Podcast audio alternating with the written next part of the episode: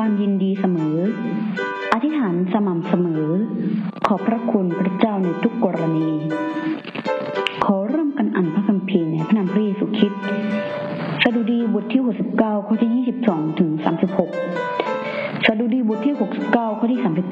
32 ขอให้บรรดาผู้ถ่อมใจเห็นและยินดี ท่านผู้สอบพระเจ้า ขอให้ใจของท่านฟื้นชื่นขึ้น อาหารไฟจิตวิญญาณ บายความรู้สึกแย่ๆในยามเศร้าโศก แต่ถ้าตามใจอารมณ์ ถึงแม้ว่าอธิษฐานต่อพระเจ้า ก็เหมือนสงสารตัวเอง ลึกลงไปในห้วงแห่งความเศร้าโศก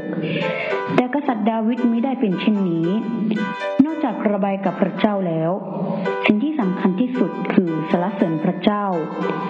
เมื่อสรรเสริญพระเจ้าแล้ว สถานการณ์ยังเหมือนเดิม แต่จิตใจของเราจะชุ่มชื่นขึ้น ยามทุกข์ยามเศร้าโศก มนุษย์จึงสามารถสัมผัสถึงความจำกัดของเรา เรียนรู้การสาะหาพระเจ้า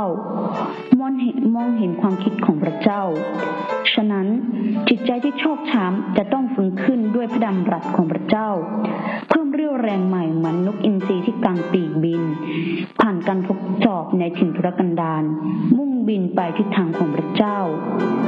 ตอนนี้เราจะมาอธิษฐานพร้อมกันค่ะ ขออธิษฐานในพระนามของพระเยซูคริสต์พระบิดาที่รักเจ้าข้า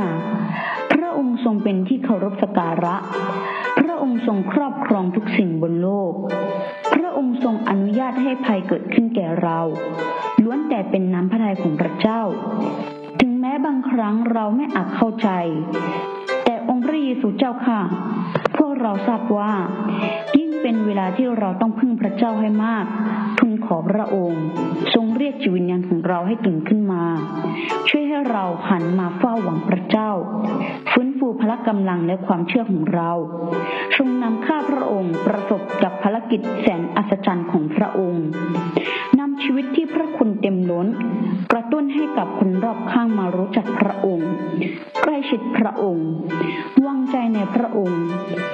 ทั้งหลายจะนมัสการพระเจ้าด้วยกันสรรเสริญและขอบคุณ ทุนขอพระองค์ทรงนำย่างเท้าของเราในทุกๆวัน สามารถดำเนินอยู่ในความรักของพระองค์ และเป็นพยานพระสิริของพระองค์ ลูกๆอธิษฐานเช่นนี้ ขอให้พระเจ้าทรงสดับฟัง